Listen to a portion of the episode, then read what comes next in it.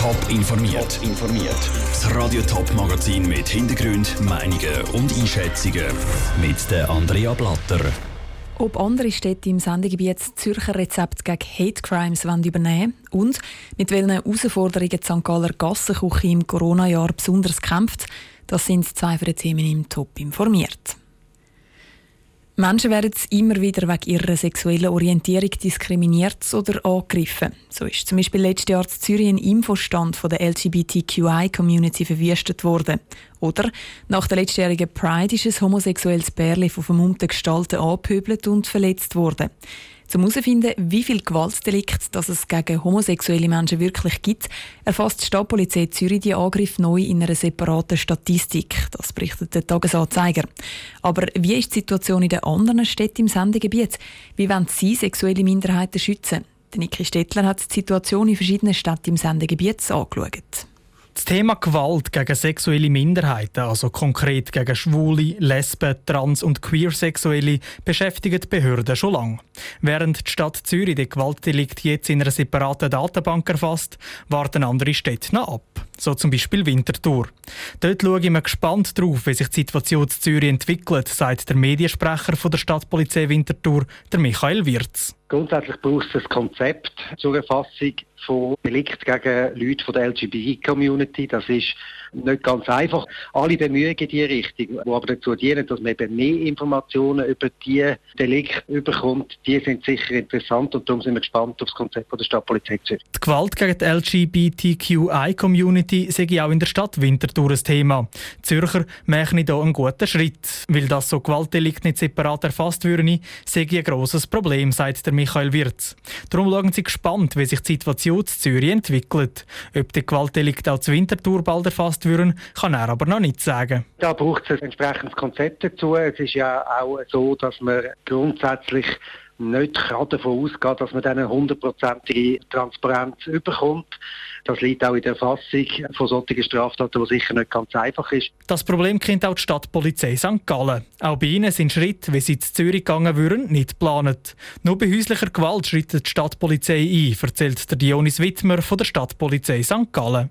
Wenn Gewalt zwischen Personen, die in einer Beziehung stehen, passiert, dann wird da in der Stadt St. Gallen bei homosexuellen Paaren nicht separat erfasst. Wenn Gewalt gegen Homosexuelle ausgeübt wird, einfach sonst im öffentlichen Raum, dann ist da nicht die Stadtpolizei St. Gallen zuständig für die Erfassung, sondern das wird ja Kantonspolizei St. Gallen gemacht. Und auch Schaffhausen sieht man im Moment noch keinen Grund zum Handeln. Es käme sehr selten zu Gewaltdelikt gegen Homosexuelle im Kanton. Und darum sehen sie noch keinen Grund, um etwas zu machen. Der Beitrag von Niki Stettler. Die Stadt Zürich fängt nächstes Jahr dann mit der Erfassung der Gewaltdaten an. Er ist im Moment vielleicht der gesuchteste Mann der Schweiz, der Bundesrat Alain Berset. Als Gesundheitsminister ist er für vieles Gesicht vom Kampf gegen das Coronavirus in der Schweiz geworden. Er hat sich in seinem vollen Terminkalender Zeit genommen für ein Interview mit der Bundeshauskorrespondentin Cosette Espinosa.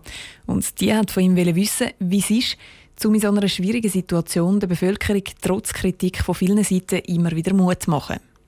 Es ist äh, total unerwartet, dass wir so eine solche Situation für 2020 erleben mussten. Alle zusammen mit der ganzen Gesellschaft. Und äh, ja, wir müssen, glaube ich, immer wieder erklären, wo ist der Weg für, für das Land, was wir machen können. Wir machen das auch sehr bescheiden, weil ehrlich gesagt, jede Woche ist eine neue Woche mit sehr vielen Überraschungen, neue Erkenntnisse. Diese Gratwanderung zwischen allen Interessen, die hier vertreten sind, für die Gesundheit, für die Wirtschaft, für die gesellschaftliche Öffnung, das ist nicht so einfach einfach zu finden. Herr Bundesrat, nun wurde beispielsweise der deutsche Gesundheitsminister positiv auf das Coronavirus getestet. Wie gehen Sie persönlich mit solch einem Szenario um? Das kann jedem passieren. Das muss man auch nicht vergessen. Und wer sich, äh, sich ansteckt, hat nicht unbedingt einen Fehler gemacht. Dort, wo wir aber die Fehler vermeiden müssen, es ist alles ab dem Moment, wo wir angesteckt sind, dann muss man wirklich äh, sich isolieren und da muss man wirklich sehr verantwortlich damit umgehen können. Ja, bis jetzt, ich habe vielleicht eine Chance gehabt oder habe vielleicht eine gute Situation gehabt, aber es kann jedem passieren. Herr Berse, man vermutet, dass das Covid-19-Virus unter uns bleiben könnte. Müssen wir uns allenfalls an diesen Gedanken gewöhnen? Äh, ist ja. Ich glaube, wir müssen uns schon vorbereiten, dass dieses Virus unter uns bleibt. Aber das bedeutet noch nicht, dass die Situation bleibt wie heute.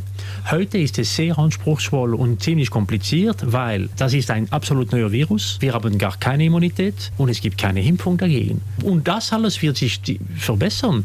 Hand aufs Herz, wenn dann eine Impfung Realität würde, ist unser Problem dann gelöst? Ja, ich glaube, werden wir das nur wissen ab dem Moment, wo wir viele Leute impfen äh, können, weil die, die Leute das wollen und dann mal sehen, wie es sich entwickelt.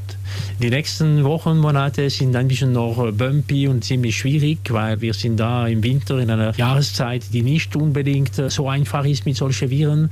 Aber dann, ich hoffe, dass es sich wirklich verbessert, ja. Der Bundesrat Alain Berset im Gespräch mit der Cosette Espinosa. Im Moment steigen die Corona-Zahlen in der Schweiz trotz Massnahmen vom Bundesrat immer noch weiter an. Gestern sind das erste Mal innerhalb von 24 Stunden über 10.000 neue Fälle gemeldet worden.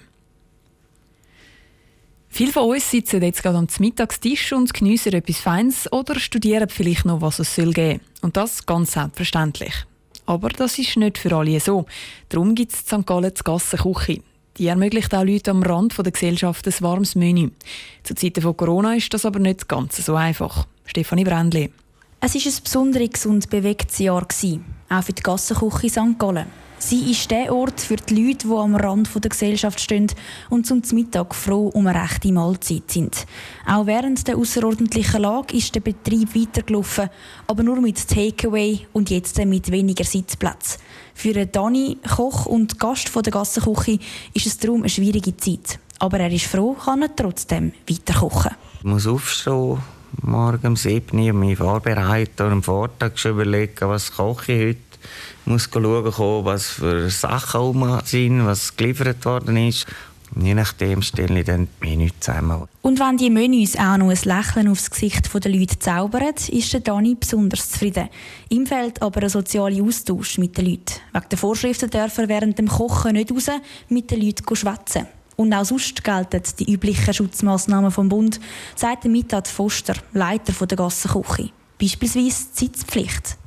Vorher hat man sich im Lokal aufhalten, wo man wollte. Jetzt muss man am Tisch sitzen. Wir haben eine Maskenpflicht. Das ist auch noch ein Unterschied zu vorher. Wir müssen Gästelisten führen. Die Schwelle wird höher, um daher zu kommen. Man muss seinen Namen preisgeben. Die Leute aber haben Verständnis für die Massnahmen. Schwieriger ist es bei den Finanzen. Die Gassenküche lebt nur von Spenden. Jährlich braucht es hier 300'000 Franken. Jetzt in diesem Jahr aber sind die Kosten höher, weil die Gassenküche das Essen auch heim liefert für Leute, die in der Quarantäne sind, sagt Regina Rust, Geschäftsleiterin der Stiftung Suchthilfe die beliefern wir auch zu Hause. Also das heißt, das sind Menschen, die haben sonst keine Möglichkeit, einen Lieferservice in Anspruch zu nehmen. Die haben keine Möglichkeit, äh, auf ein großes soziales Netzwerk zurückzugreifen, Familie, Freunde. Und ähm, da sind wir einfach besonders wichtig. Und ähm, das können wir ermöglichen, aber das auch nur dank unserer Spenderinnen und Spender. Wie jedes Jahr gibt es darum auch in diesem Jahr eine Spendensammlung. Die startet übermorgen mit dem alljährlichen Suppentag. Und Regina Rust hofft, dass es nicht noch mehr Corona-Verschärfungen gibt, damit der Anlass auch so kann durchgeführt werden kann. Der Beitrag von der Stefanie Brändli. Beim Start der Spendensammlung übermorgen sind alle willkommen, die eine Suppe möchten geniessen möchten. Wer möchte spenden, kann das aber nicht nur übermorgen, sondern das ganze Jahr durch. Top informiert, auch als Podcast. Mehr Informationen gibt es auf toponline.ch.